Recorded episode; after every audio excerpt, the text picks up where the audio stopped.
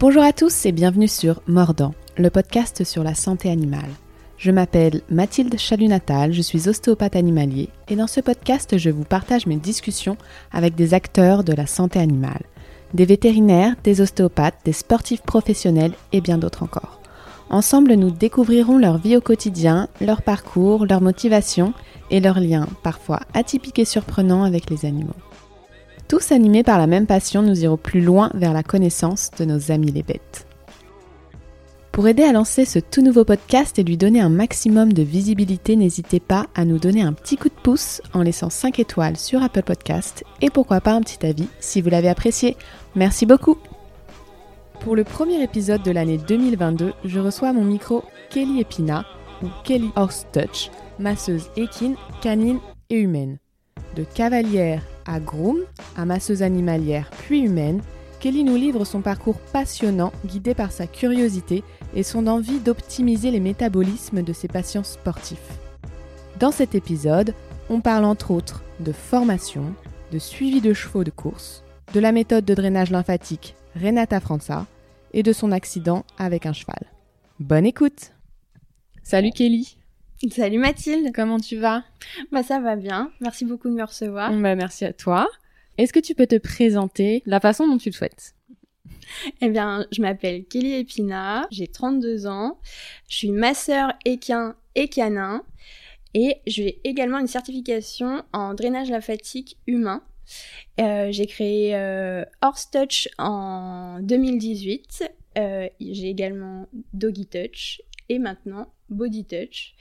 Et euh, c'est vraiment, euh, on va dire, une addition euh, d'expérience qui fait que je fais le métier que je fais aujourd'hui. Donc tu es masseuse équin, canin et humain.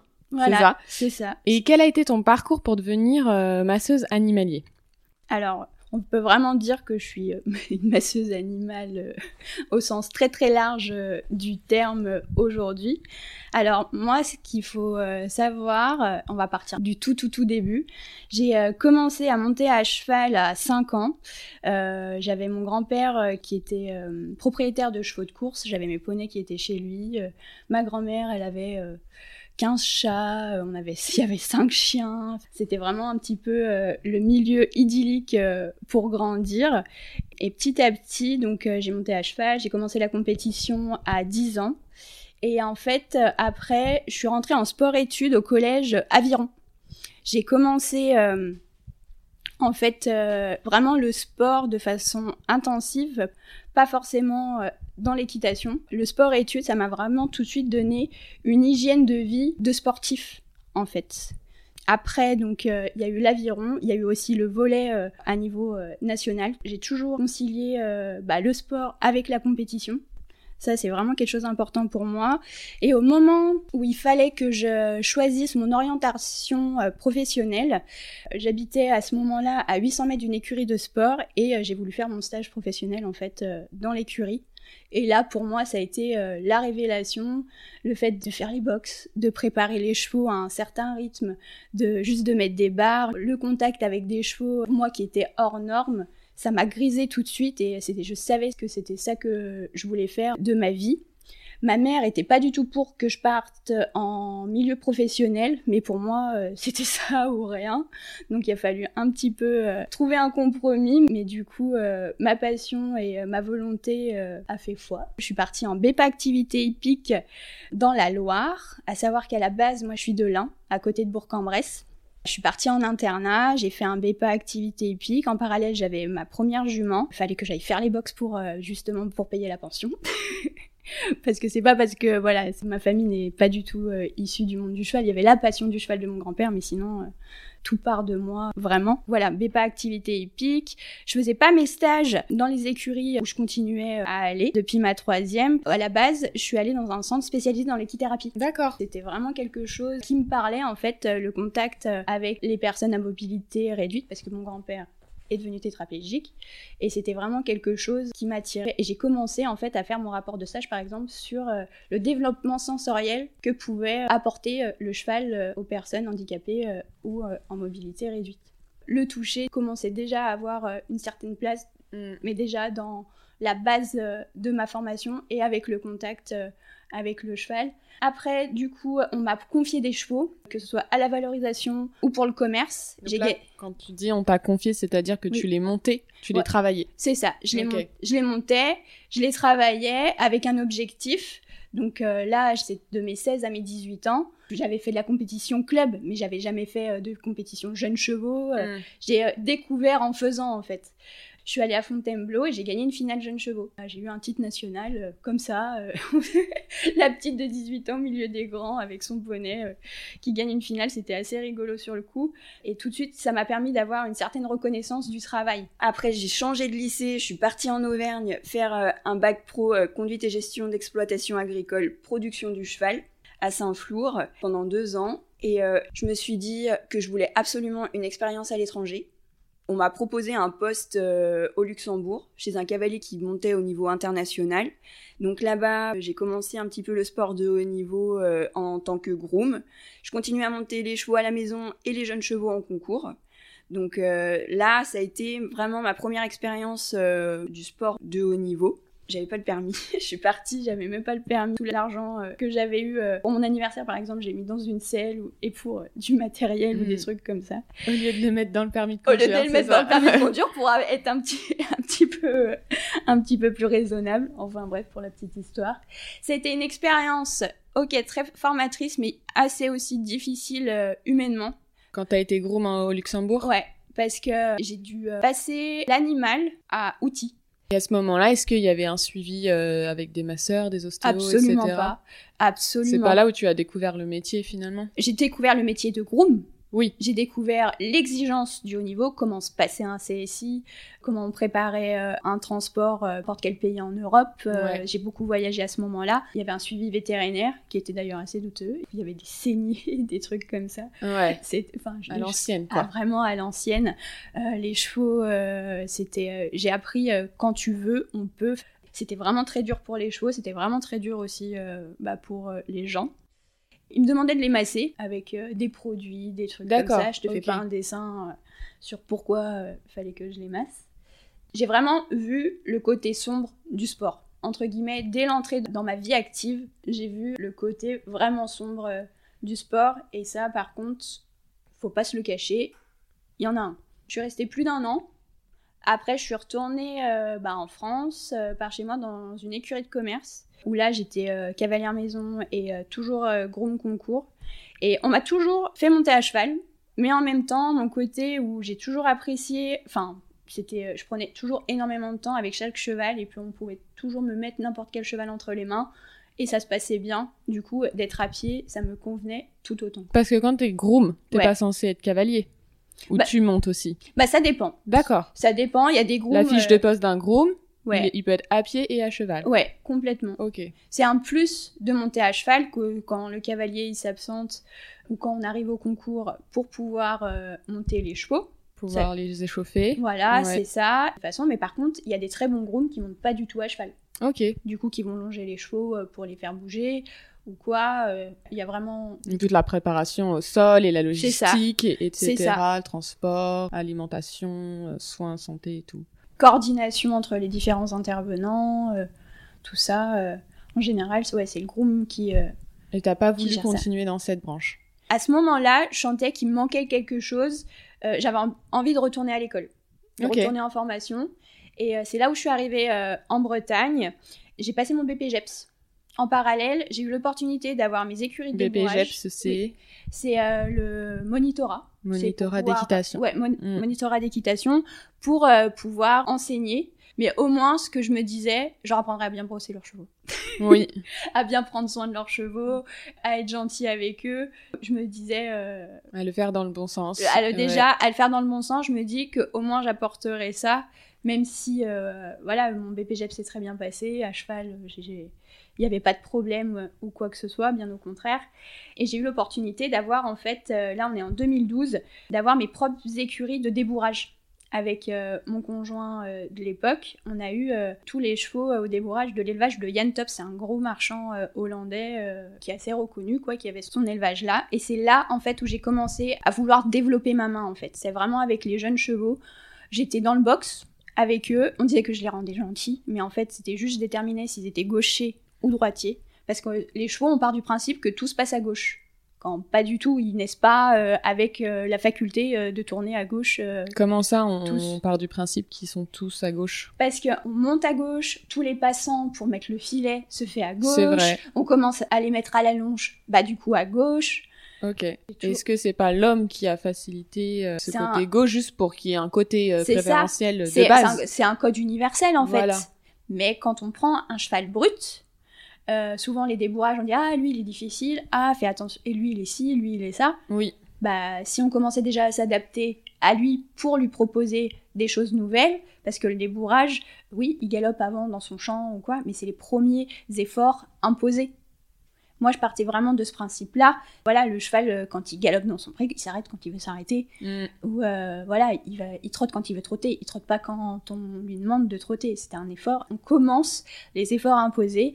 Et moi, je partais vraiment du principe que bah, si ça peut se faire déjà dans la meilleure façon possible, bah, euh, je pense euh, qu'on gagne du temps et en qualité pour le cheval, euh, pour son futur, sans être bisounours ou quoi que mm. ce soit. Hein. c'est vraiment juste être à l'écoute et en observation. C'est ça et, et, et, voilà. Passer du temps avec eux au box pour déjà les faire bouger et les observer en statique ou des choses comme ça. Et je posais mes mains en fait où il y allait avoir le harnachement. Euh, parce que je partais du principe une main c'est quand même plus agréable qu'un bout de cuir, qu'un bout d'acier qu'on met dans la bouche. Donc du coup là j'ai commencé à voir les différentes vraiment aspérités euh, bah, de la peau, les différents reliefs, que ce soit d'un cheval d'un jour à un autre, d'un cheval à l'autre, et en fait, c'est là où j'ai commencé à vouloir vraiment me poser, j'ai vraiment commencé à me poser beaucoup de questions en fait. Bah, qu'est-ce qui se passe dessous? Qu'est-ce qu'il y a? Comment ça marche? Et, tout, Parce que c'est vrai que j'ai passé, j'étais en BPGEPS hein, encore. On voit pas l'anatomie euh, du cheval euh, en profondeur, euh, la biomécanique, des choses comme ça. J'avais un certain œil par mon expérience parce que j'avais vu beaucoup de chevaux, mais pas de façon pas vraiment de, la biomécanique fonctionnelle euh, propre et que, et que je sentais qu'il me manquait. Je continue à faire mon petit bonhomme de chemin, euh, euh, je retourne dans une écurie de sport parce que le sport me manquait. J'étais groom maison et on m'a redemandé de passer groom concours parce que j'ai mon poids lourd. Ton poids lourd, c'est ton permis poids lourd, tu Oui, oui, c'est mon permis poids lourd, pardon. Non, non, j'ai pas Le horse touch truck, c'est pas un camion. Et me revoilà retourner en concours avec euh, le samedi soir 30 000 questions pour savoir si mon cheval va euh, être aussi frais le dimanche pour sauter le Grand Prix à 1m60. Ouais. Je me sentais pas assez performante. Je me dis, il me manque quelque chose. Infos. Voilà, il me manque euh, quelque chose où tu sens qu'il y a quelque chose, mais tu sais pas quoi faire. Tu prends ton gros pot de crème, t'étales, et tu fais un signe de croix, tu fais ta prière dans ton lit et tu t'espères que tout va bien. Et ça, ça me frustrait, mais d'une force. Et puis, ou pareil, de pas comprendre le langage vétérinaire. Mais il te manquait des infos, de la précision, et puis euh, et de savoir quoi faire derrière. c'est ça. Le comprendre et puis agir. C'est complètement ça du coup énormément de frustration ouais. pour moi parce que je me sentais voilà euh, mais ça monte ça monte et ça fait un moteur finalement complètement complètement et du coup j'en parlais à mon employeur de l'époque que je remercie énormément il me suivait dans tout il me suivait dans tout parce que voilà, il voyait qu'il y avait euh, des améliorations, des petites choses, euh, changer des détails. Puis à un moment, je lui dis, je veux retourner à l'école. Je commençais déjà en 2012 à regarder les, les centres de formation. Et euh, au bout d'un moment, euh, je suis tombée d'accord sur celui que, que je voulais. C'était Equiphysio. La directrice de formation, c'est Bénédicte Lucaso, qui est euh, ostéopathe. Oui, je l'ai eu en, en, tant que prof à l'école. C'est vrai? Ouais, ouais. Je l'ai ah, eu un petit peu en première année. Il y a Equicare aussi, que j'ai pas voulu choisir parce que j'avais l'impression que c'était plus mécanique. Moi, ce que je recherchais vraiment, c'était vraiment apprendre à dire à ma main, à éduquer ma main et approfondir mes connaissances vraiment pures sur l'anatomie du cheval. Il y a aussi euh, Kurt Hug, c'est une euh, formation sur euh, trois semaines, c'est par module. Ok.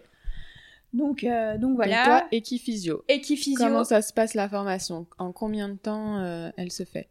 Moi, j'ai choisi l'antenne en Belgique aux côtés de Julie Rawart cite vraiment son nom parce que c'est vraiment une personne que j'estime énormément, qui m'a énormément appris et qui continue euh, à m'apprendre, qui m'a vraiment pris sous son aile et euh, qui essaye de me donner confiance.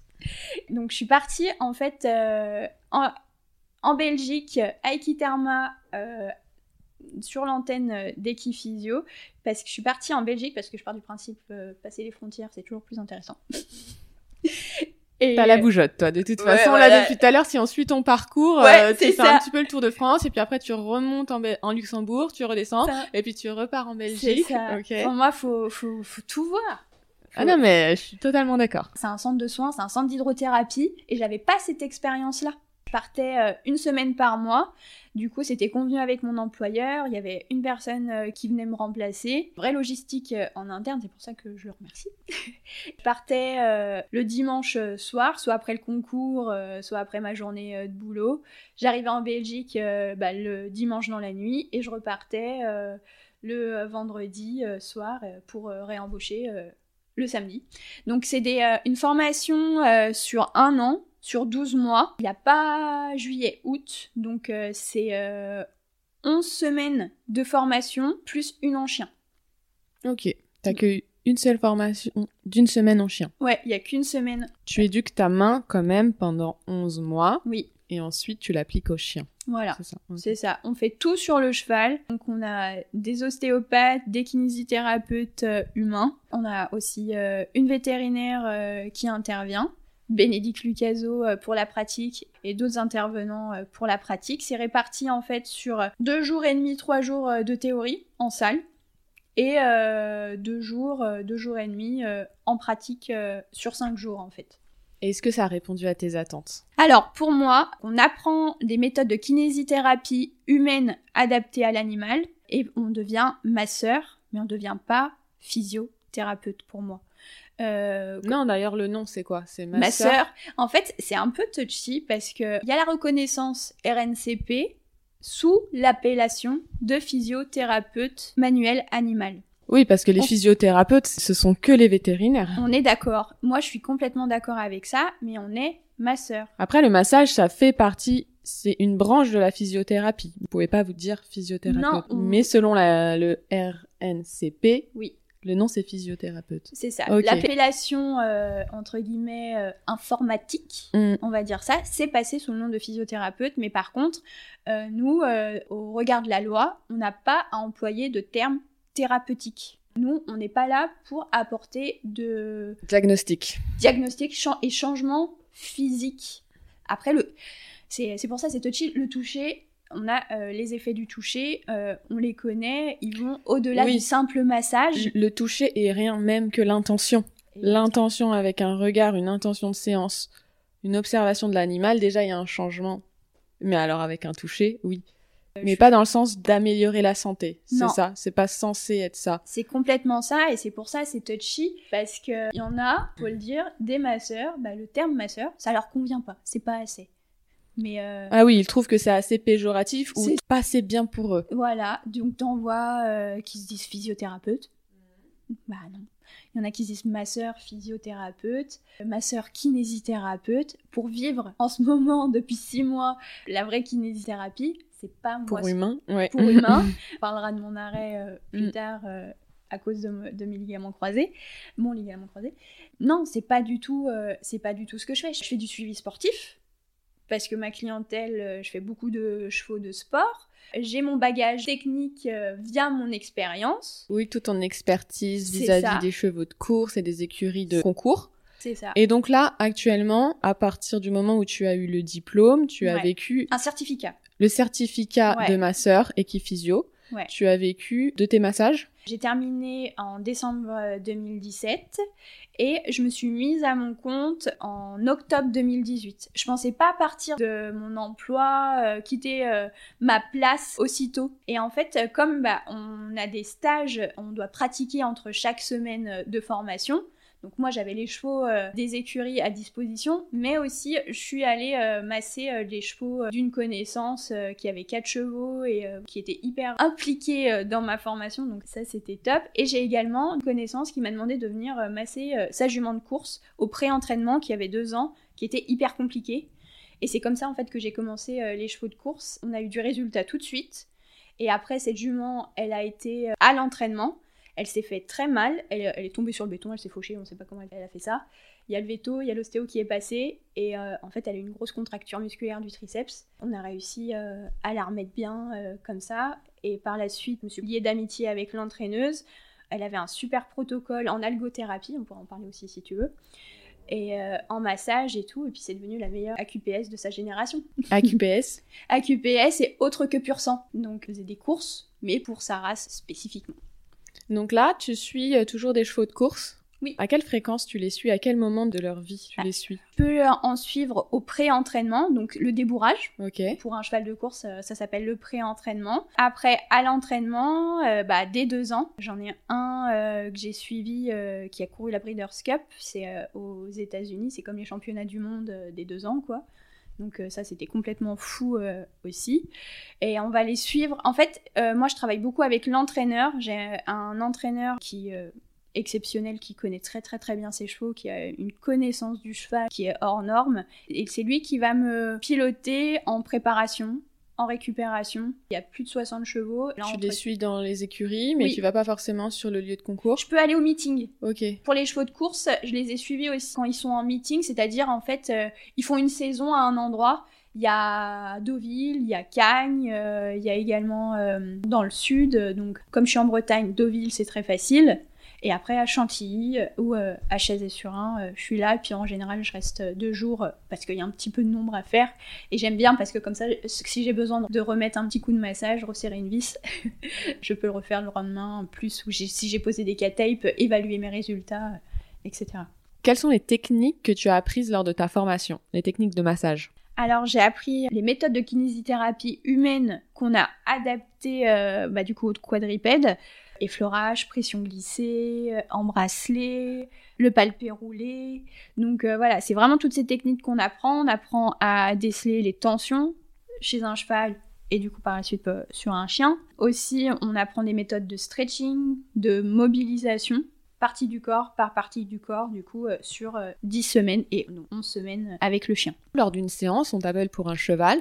Est-ce que tu vas faire la même séance un cheval A par rapport à un cheval B Est-ce qu'à mhm. chaque fois c'est la même séance, le même protocole de soins? Non, pas du tout. Tu vois, par exemple, en une journée, je peux faire euh, un jeune cheval euh, qui passe de 5 à 6 ans, qui va sauter 1m30, euh, que un cheval qui saute 1m40, que un poney qui est en demi-pension club, qui tique. Pas du tout faire exactement la même séance. Tu fais par rapport à justement l'anamnèse, la présentation de l'animal par rapport à son âge, le poney, son activité, chevaux de course ou chevaux de sport, de saut par exemple, ou club. Tu fais par rapport à ça et tu fais par rapport à ce que tu trouves sous les mains. Si jamais tu as un nœud quelque part, comme tu disais, le triceps, ou le cheval qui tique à, l'ours ou qui tique à, à l'appui, il aspire de l'air, là tu vas regarder quelle structure par exemple. On va avoir tous les masséters, on va avoir... Euh, les muscles des joues. les muscles des joues, euh, les muscles de l'encolure, euh, on va voir aussi la mobilité des cervicales. Souvent un tic c'est lié à un stress, peut avoir du coup des répercussions type sur l'estomac, fait vraiment notre palpatoire c'est notre palpatoire du début qui va faire la séance et aussi moi j'aime beaucoup juste les regarder marcher. De toute façon, on n'a pas à les faire trotter. T'as pas à les faire trotter en massage? Mm. Parce que c'est marrant, parce que là, finalement, ça ressemble vachement au début d'une séance d'ostéopathie, où on va prendre l'anamnèse, l'historique, mm. son historique, son histoire, son vécu veto aussi par mm. rapport aux pathologies qu'il a eues, les traitements qu'il a en cours, mm-hmm. son activité, son environnement, puis après, voilà, ses tics, ses aspérités, son poil, ses asymétries musculaires. Et après, on arrive au toucher. Ouais, c'est ça. Et après, tu fais ton protocole de soins. Ouais, et moi, je suis assez intuitive. Ok. Tu te poses pas trop de questions, c'est pas trop mental. Non. Enfin, peut-être au début, mais maintenant, non. C'est à la fin. C'est quand je vais. Euh, c'est pour ça, des fois, je parle beaucoup.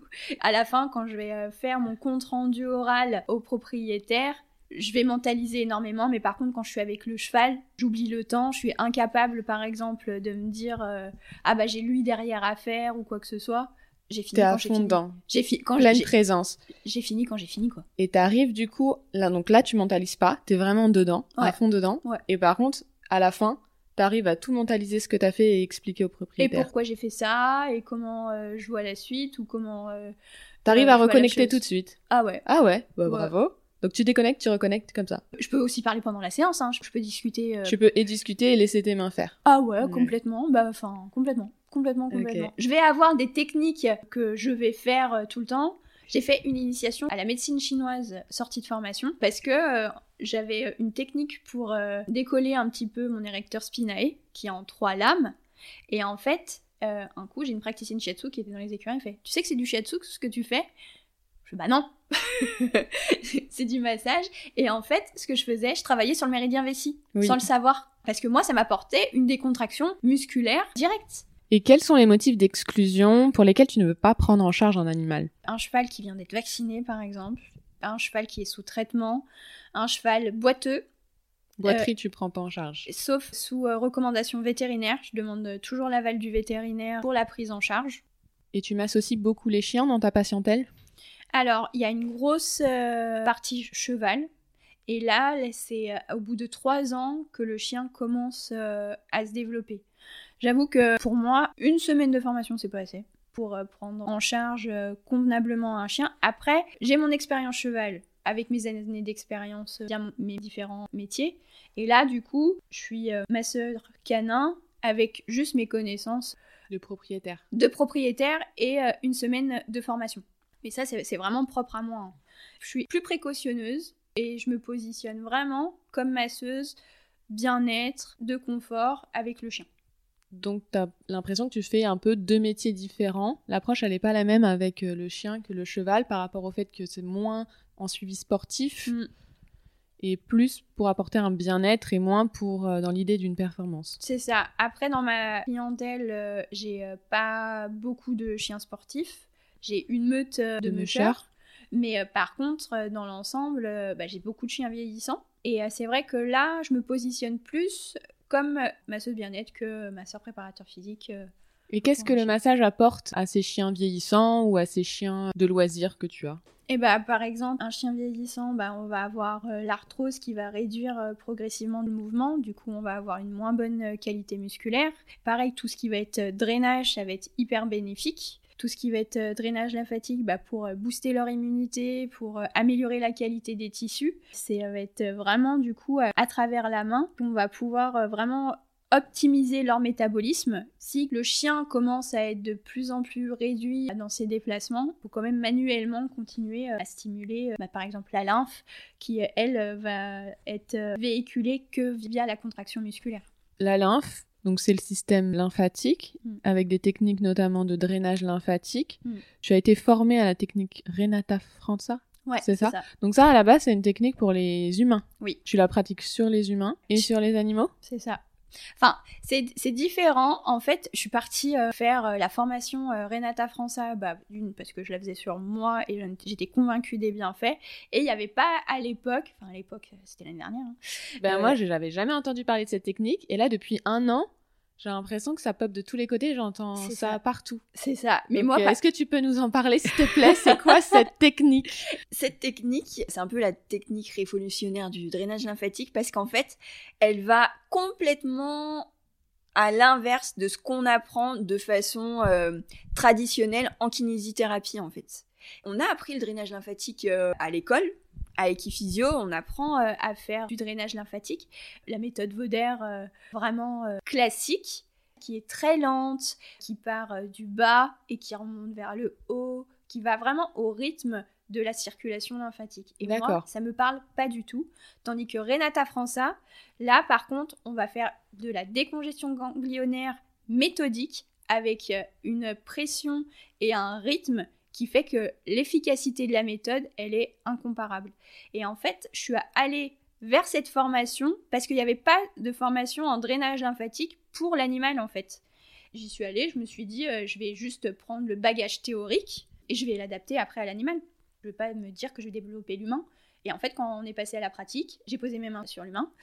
Et là, ça a été pas révélation, mais en fait, j'ai trouvé ça normal. Ok, c'était naturel. Ouais, T'avais jamais massé d'humain avant de cette pratique? Moi, j'ai massé mes copines, j'ai massé mon copain, mais j'ai pas. Ah oui. Mais je savais pas ce que je faisais. Et d'ailleurs, ça m'énervait parce que quand je ne sais pas, je ne fais pas. mais voilà. Et là, en fait, c'était complètement naturel. En fait, je voyais un métabolisme euh, à optimiser. Et du coup, derrière, j'ai créé Body Touch. Allez, zou.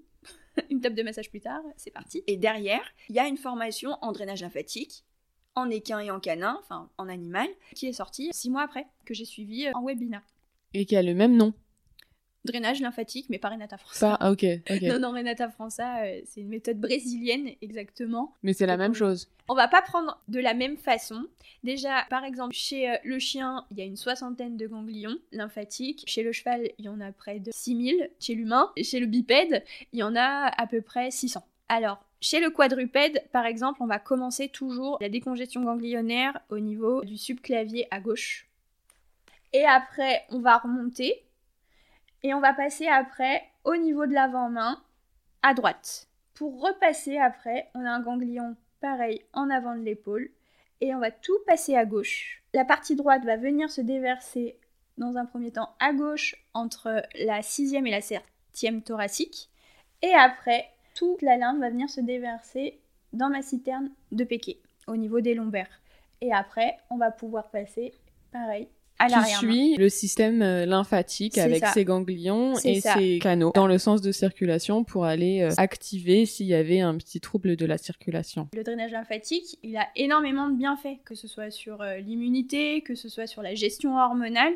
C'est vraiment la lymphe qui est responsable des cellules immunitaires, des cellules hormonales et du coup l'élimination de l'acide lactique. Le sang, lui, va venir oxygéner les tissus et la lymphe, elle, en périphérie, va venir vraiment éliminer tous les déchets de nos tissus. Ça fait vraiment partie d'une hygiène de vie euh, de l'être vivant en fait. Ouais, c'est super important. Et c'est pour ça qu'en fait, je voulais creuser ça. Je trouve vraiment que c'est un petit peu oublié. Bah là, maintenant, grâce à Renata, ah, je sais pas. Grâce à Renata, le drainage lymphatique devient vraiment à la mode. Ah, mais moi, c'est pas l'effet euh, body summer et tout, mais moi, c'était l'optimisation. Euh, Santé santé du métabolisme. Oui, parce que esthétiquement aussi, du coup, on dégonfle. C'est ça. Donc pour l'humain, c'est aussi pour ça que ça marche bien en ce moment pour les femmes. Parce que bah, ça relance la circulation, ça dégonfle. C'est l'excès de liquide dans les tissus. Contrairement à l'animal, l'humain, euh, du tissu adipeux, il a une couche graisseuse. Le cheval, le chien, il peut en avoir, mais c'est pas bon, c'est pas normal. Et le cheval peut vite engorger aussi. Il peut faire des poteaux, comme on dit, dans les membres. Et donc, je pense que pour ça, c'est un énorme atout. Voilà. Alors que le chien, beaucoup moins. Non. Ça gonfle pas énormément, un chien. Peut faire de l'œdème. Peut euh, faire de l'œdème, suite euh, un trauma. On va pas avoir euh, la même réaction. La même réaction de l'humain à l'animal. Qu'est-ce que tu n'as pas appris à l'école et que tu aurais aimé apprendre? On parle de la rééducation fonctionnelle et ça, je pense, ça aurait été quelque chose que j'aurais enfin, plus développé, mais pour ça, il faut faire plus, plus d'heures de formation.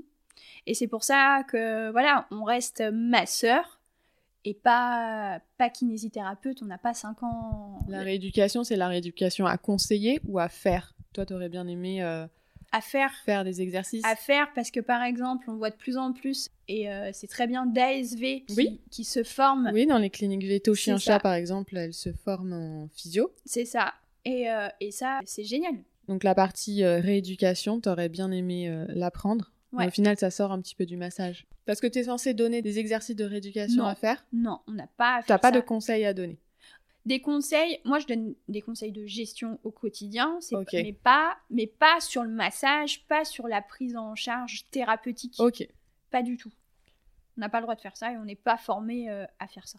Et tu es bien formé pour l'approche euh, bah, du client, c'est-à-dire le propriétaire du cheval, etc. Et puis toute l'approche aussi euh, des statuts sociaux. Et... Non, bah ça, on ça, on n'y voit pas du tout en formation. C'est pour ça qu'on on éduque notre main, mais on n'apprend pas à être forcément professionnel euh, du monde animal. Parce qu'on nous dit pas comment faut se présenter euh, aux clients. Ça c'est vraiment euh, propre à nous. On nous apprend pas à être chef d'entreprise parce que en majorité on est bah, en libéral on est toi c'est ton à cas notre compte. Ouais. On est à notre compte. Moi je me déplace directement J'aimerais beaucoup euh, avoir ma maison du massage euh, pour tous, ça c'est un projet euh, sur le long terme. Là, en ce moment, je me déplace à domicile, que ce soit pour le cheval, le chien et, les, humains. Tous les Et selon toi, quelles sont les différences entre une séance de massage et une séance d'ostéopathie?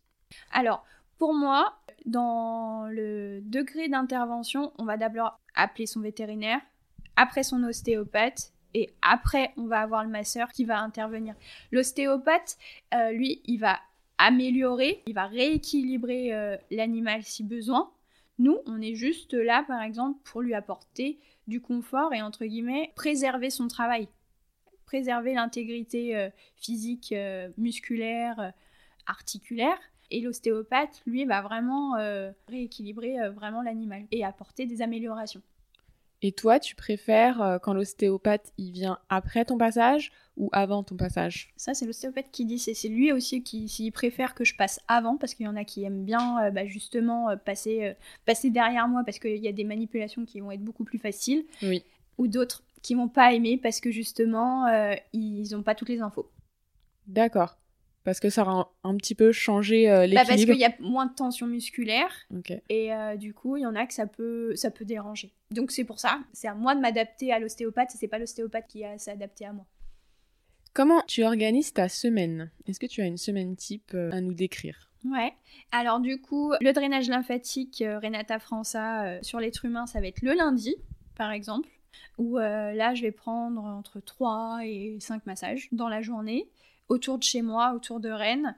Et après, je vais avoir euh, mes consultations euh, le reste de la semaine euh, en animalier. Et puis souvent, le week-end, je peux partir en concours pour suivre les chevaux en compétition. Ma clientèle canine, elle est souvent liée aux propriétaires de chevaux. C'est à ce moment-là que je vais faire donc t'as pas trop de week-end là. Lundi t'es humain, semaine animalier et week-end concours. J'essaye d'avoir un, deux week-ends par mois. Ça dépend après la saison de concours. Quand c'est la saison de concours, les échéances euh, qui vont être euh, importantes euh, pour tel ou tel cavalier. J'essaye de répartir en fait mon planning de concours entre mes différents cavaliers. J'ai des cavaliers amateurs, j'ai des cavaliers professionnels, j'en ai qui tournent en internationaux. Je vais pas en privilégier un plus qu'un autre j'essaye vraiment de bah, d'être partout.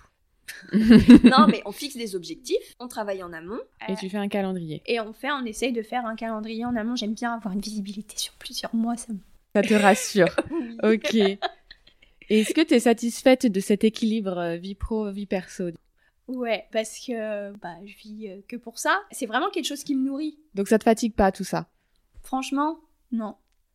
Après, j'ai un. Parce que c'est un métier où on donne particulièrement le soin, euh, surtout manuel. Donc c'est vraiment direct. Donc tu arrives à bien t'ancrer et pas perdre ton énergie. Bah, Au contraire. Euh, le truc, c'est que moi, je crois que je suis une masseuse hybride. je, me, recharge en massant. je m'en rends compte là parce que euh, j'ai été arrêtée pendant six mois et là, je reprends.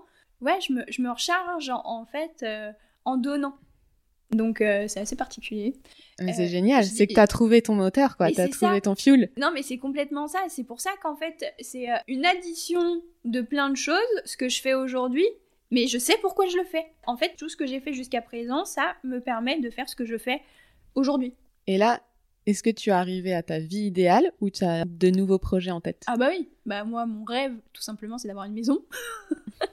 c'est d'avoir ma maison. J'ai un besoin d'indépendance qui est assez fort en fait. J'ai un chéri, j'ai un chien, on est papa et maman de bulldog. Euh, on se considère vraiment comme ça. Je suis indépendante, bah, je me déplace beaucoup, j'ai besoin de personne pour partir ou quoi que ce soit. Et euh, j'ai la chance d'avoir euh, un compagnon qui est autant passionné par son travail que le mien. Il n'est pas du tout dans le monde des chevaux, des, des animaux. Lui, il est dans l'automobile. Et pareil, il est chef d'entreprise, pas à la même échelle que moi, mais il est. Il comprend ce côté indépendant. Bah, moi, je vais pas lui reprocher de rentrer à 22h. Lui, il va pas me reprocher euh, la même chose. On se comprend, et c'est ça notre force, on se comprend tous les deux, euh, d'avoir les mains sales et euh, de d'être pris par notre boulot. C'est vrai que c'est un métier assez prenant, voilà. Et du coup, quand le partenaire est OK avec ça et mm. nous pousse dans le bon sens, bah, ça nous aide. Et c'est limite nécessaire, quoi. Parce que sinon, ça peut être euh, compliqué. On va parler de ce que je vais faire de ma journée, et moi, pareil. Moi, je vais autant, euh, voilà, parler automobile, et qu'on va parler, du coup, euh, chevaux. Et là, donc, tu disais, tu as été arrêtée. Oui. Et comment tu as géré cet arrêt? Et ben du coup, moi j'ai eu une rupture complète d'un ligament croisé avec arrachement osseux et fissure longitudinale d'un ménisque avec des contusions osseuses. Ok. ouais, le, le cocktail. Euh, T'as fait ça euh, en massant un cheval? Non, quelqu'un tenait euh, un cheval, il s'est pris dans les fils électriques et en fait le cheval il est parti comme un cheval qui prend le jus et du coup, il m'a percuté. J'ai essayé de me pousser comme je pouvais, mais euh, il m'est arrivé dessus, il a mis son pied sur ma chaussure, il m'a pas écrasé le pied, et en fait, avec sa force et sa vitesse, mon genou il est parti en porte-à-faux, il est parti à l'envers, et du coup, rupture totale. Et euh, en fait, le truc, c'est que ça a pris un peu plus de temps parce que j'ai une rétractation complète de mes gastronémiens, de mon mollet. Et en fait, euh, du coup, j'étais pas opérable sur l'instant. Normalement, les ligaments croisés, ça, ça s'opère dans l'immédiat. Mais comme moi, en fait, j'ai tous mes muscles et ischio-jambiers qui se sont euh, rétractés, l'angle articulaire n'était pas suffisant pour euh, pouvoir m'opérer parce que l'opération réduit l'angle articulaire. Donc j'ai dû euh, faire deux mois de rééducation pour pouvoir être opérée. Et là, je suis à trois mois post-opératoire de mon opération des ligaments croisés. Là, tu arrives à la fin de cette pause, donc là, tu reprends le travail. C'est ça. Et financièrement, comment ça s'est passé? Tu avais prévu une prévoyance? J'ai la chance euh, d'avoir une euh, super euh, assurance. Justement, on avait prévu tout ça. Et aussi, il y a l'humain que j'ai volontiers intégré. Si un jour je me fais mal, j'ai toujours cette idée en tête. Mon corps, c'est mon outil de travail. Si un jour j'ai plus de corps, faut il faut un plan B. Faut un plan B, il faut un plan C, il faut un plan D. Bah là, je pouvais pas du tout masser, mais du coup, j'avais une prévoyance qui prenait en charge euh, une partie euh, du coup euh, de mes revenus. Ma mutuelle, pareil, parce que du coup, il y a eu une opération, il y a le kiné, il y a eu les transports en taxi, parce que je pouvais pas conduire pendant près de deux mois, et après, un... ouais, j'ai reconduit au bout d'un mois, même pas. La prise en charge, c'est hyper, hyper important. Il faut pas y penser quand ça nous arrive parce qu'on a une assurance professionnelle, mais il n'y a pas mm. forcément la prévoyance qui va avec. Ouais. C'est-à-dire l'arrêt euh, longue durée quand on a un souci euh, de travail ou pas d'ailleurs. C'est ça. Oh là là, il faut que je regarde dans mes papiers, moi. J'ai un, très bon contact, euh, si tu veux. Et es-tu satisfaite de tes revenus financiers en tant que masseuse? Avant, bah, je commençais, donc là j'étais dans ma troisième année, je commençais vraiment à pouvoir vivre. Avant ton arrêt? Ouais, ça, ça démarrait bien. Ouais, j'étais entre en moyenne à 80 massages par mois, tout confondu. Hein. Et du coup, bah là, je dois passer en société. Là, j'étais en micro. Et là, je suis en voie de passer en société. Comme je fais beaucoup de routes, quand on est en micro, euh, les frais. Peut pas faire passer les frais dans l'entreprise. C'est ça. C'est pas une entreprise d'ailleurs. C'est ça, voilà, c'est ça. Et du coup, là, c'est l'objectif de 2022. Et quel conseil donnerais-tu à une personne qui veut se lancer en tant que masseur animalier alors, pour moi, la connaissance éthologique de l'animal, que ce soit du cheval ou du chien, est hyper importante. Que ce soit pour euh, sa crédibilité en tant que masseur, que ce soit pour la sécurité euh, des animaux euh, qu'on va prendre en charge, que ce soit les chevaux ou les chiens. Quand on prend mon exemple, où on voit que pour moi c'est naturel de prendre un cheval de club un cheval de sport, un cheval de loisir, euh, un cheval vieillissant, c'est vraiment, je me pose pas de questions. Tandis qu'un chien, je suis hyper timide. Doggy touch, euh, pour cette activité-là, je suis euh, hyper précautionneuse. Mm. Ouais, je suis hyper précautionneuse parce que je suis moins calibrée. Enfin, pour moi, hein. c'est pas pour autant que je suis une moins bonne masseuse parce que ma main reste, reste ma main, mais la connaissance éthologique de l'animal canin, du chien, c'est pour ça que bah, je t'ai demandé du coup de venir en stage avec toi. Euh, je vais faire des stages avec euh, des éducateurs euh, canins aussi.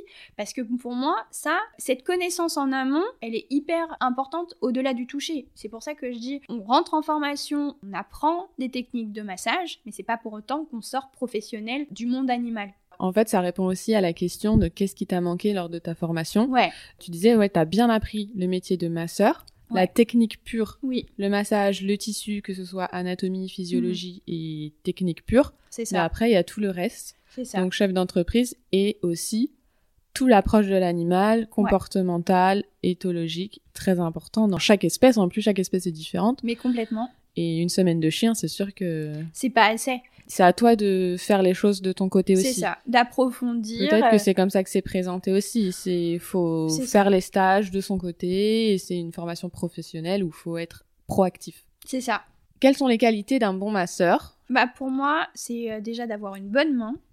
Et ça, je le vois parce que je demande à mes propriétaires euh, de masser un petit peu aussi euh, leurs chevaux, des zones, et on voit qu'une personne a une autre, la main est complètement différente. On voit aussi des masseurs avec des machines. Moi, ça, ça me parle pas du tout. Je suis pas contre, hein, c'est chacun fait ce qu'il veut, hein, mais moi, ça me parle pas personnellement. Malgré tout, je pense que il y en a qui ont une bonne main, d'autres qui ont qui ont pas. Qu'est-ce qu'une bonne main? Une bonne main, c'est une main qui lit, euh, qui va être capable de s'adapter euh, au tissu. Chaque masseur, ou enfin chaque praticien, va parler à sa clientèle. D'ailleurs, c'est euh, le maréchal de formation qui a dit ça. On a la clientèle qui nous ressemble. Il y en a de plus en plus. Hein. Moi, je trouve ça bien. Ça veut pas dire qu'ils sont tous professionnels, mais par contre, euh, ça fait de plus en plus de personnes qui vont savoir euh, que ça existe, que, ça existe, qui vont, porter un message, et ça va porter, euh, j'espère, le bien-être animal vers le haut. Ok, alors on arrive aux deux dernières questions. As-tu un support que tu recommandes? Ça peut être un livre, un film, un podcast, un site internet. Bah moi je vais recommander euh, des podcasts. Je suis une grande euh, consommatrice euh, de podcasts, que ce soit en santé animale. J'écoute beaucoup aussi des podcasts équestres comme I Anne Equestrian, mais pas que. Moi je vais aussi écouter des podcasts un peu féministes. Ouais, ouais. sur l'entrepreneuriat. Sur la route, j'écoute que ça. C'est ça. ça. Mais ça. Pas beaucoup sur les animaux, moi, perso. Ouais. Je change un peu de sujet quand je suis sur la route. Ouais, non, mais ça, et puis, ça te donne une autre énergie. Ouais, j'aime beaucoup euh, Pauline Legnaud. Bah, Léa Salamé, femme puissante. Juste moi, le jingle, euh, ça te regonfle. Je suis très girl power.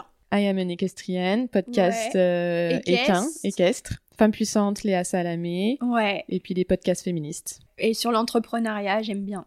Ok. Comme Pauline Legnaud et tout Comme Pauline Legnaud, voilà, le podcast de Pauline Legnaud. J'écoute aussi. Trop cool. Et dernière question.